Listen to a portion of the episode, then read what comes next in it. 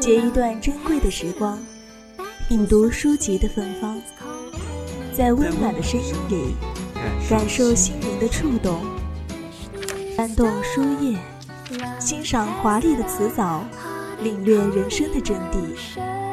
三味书屋，三味书屋，聆听有声的世界。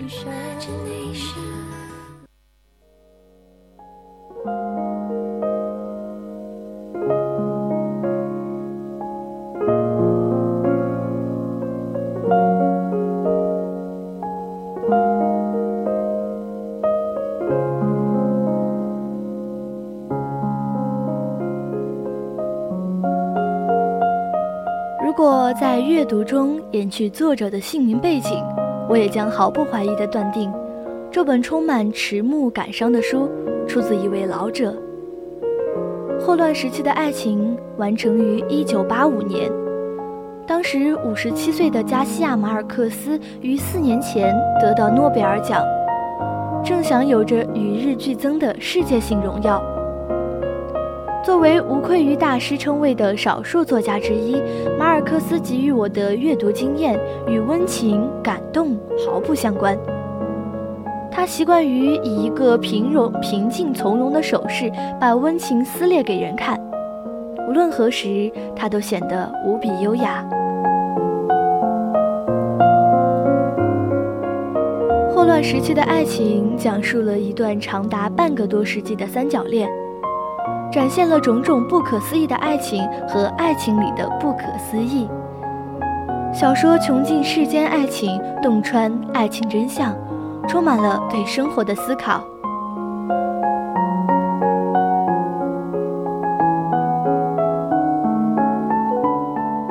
他以阿里萨和费尔明娜之间持续了半个世纪的爱情作为主线。不失时机地将其他多种爱情磨练成珠，穿堕于这条主线上。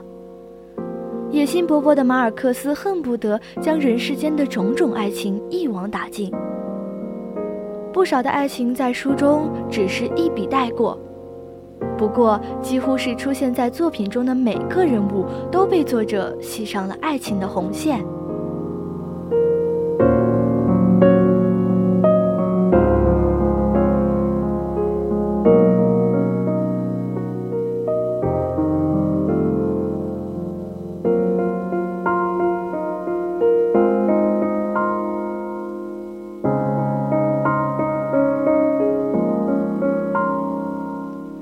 我们浅谈网友糖罐子对《霍乱时期的爱情》这本书的理解。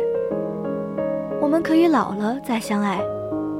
我忘了最初是从哪听到的这句话了，只记得当时我正反复回味阿飞姑娘念叨的那句“再不相爱就老了”，总觉得一切的一切都已经来不及了。然后在那个当口，我听到有人说：“我们可以老了再相爱。”那感觉忽然很棒。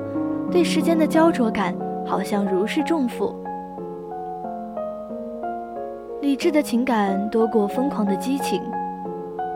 弗洛伦蒂诺与菲尔明娜的爱情转折点，大概也是从这里出现的。年轻时代两个人的断交点，出现在菲尔明娜去黛比入门廊这个名声不怎么好的地方去购物闲逛。弗洛伦蒂诺此时严肃地对她说。这不是你该来的地方。此时的费尔明娜感受到的不是爱情的震撼，而是坠入失望的准深渊。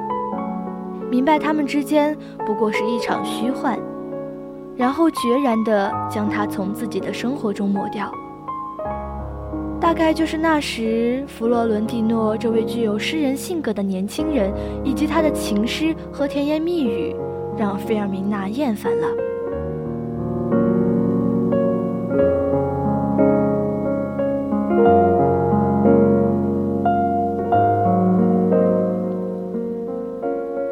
倦，甚至一直持续到老年期。弗洛伦蒂诺在沃尔比诺去世后写给费尔明娜的一封热情洋溢的信，并没有打动他，反而被视为一种冒犯。直到后来，弗洛伦蒂诺不再只是单纯表达热情和爱意，而是开始把自己在生活中对很多问题的想法和观点，慢慢的写信同费尔明娜交流。他是他不再只是爱情的对象，还是一个可以交心的朋友。年轻时代他没能最终接受他，老了之后，他却重新感受到他的真实。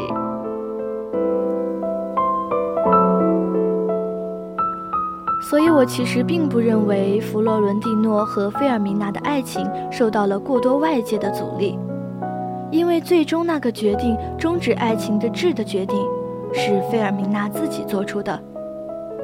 后来决定重新开始这份爱情的，也是费尔明娜重新启动的那个按钮。我只是觉得，爱情就是这么无理，这么要求天时地利人和。要坚守了几十年，甚至几乎是一辈子，才终于水到渠成。老年的弗洛伦蒂诺虽然不再有青春，但是他一贯的诗人情怀注入了更多的阅历。他拥有的不再只是空洞的、让人没有安全感的生活激情，还有平时祥和的生活智慧。所以，老诗人比年轻诗人更迷人。更能征服他爱的那个女人。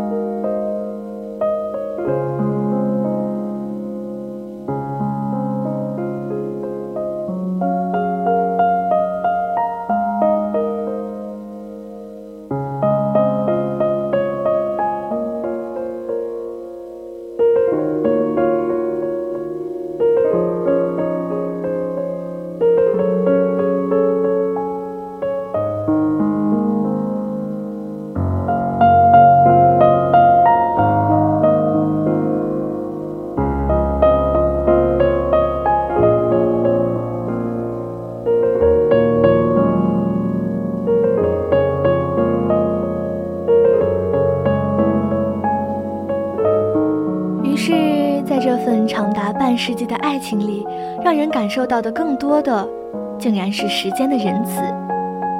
就像时间终究让菲尔明娜自己承认了她和丈夫沃尔比诺医生究竟度过了怎样平和幸福的一生。她也让菲尔明娜和弗罗伦蒂诺那份看似虚幻的爱情变得真实而触手可及。无论是弗罗伦蒂诺还是费尔明娜，都没有注意到他们彼此间是多么的情投意合。他在他起之前起床为他刷净他睡觉前放在水中的假牙，他总找不到眼镜的问题也解决了，因为他看书和缝补时可以戴上他的眼镜。而这一切都是时间赐予他们的。是时间让他们仿佛一举穿越了漫长艰辛的夫妻生活，义无反顾地直达爱情的核心。是时间让他们注定老了才能相爱。是他们在信中写的那一句：“让时间流逝吧。”我们会看到它究竟带来了什么？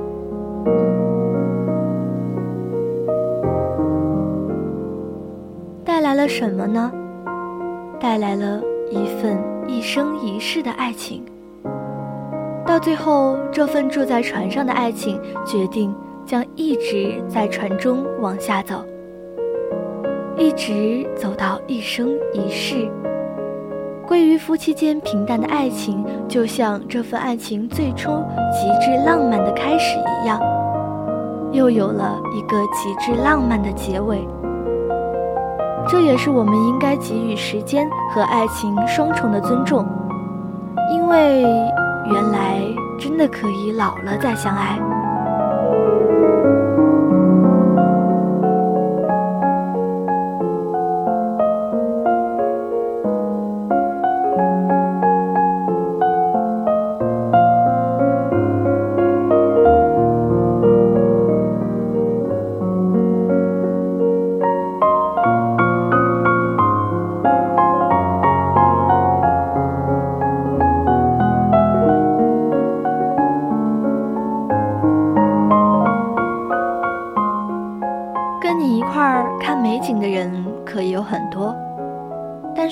人生途中大都充满艰辛，希望你们都能遇见对的人。那下一站你们想去哪儿走走？今天的侧耳倾听要和大家说再见了，欢迎在下周日同一时间继续锁定我们的节目，下期再见。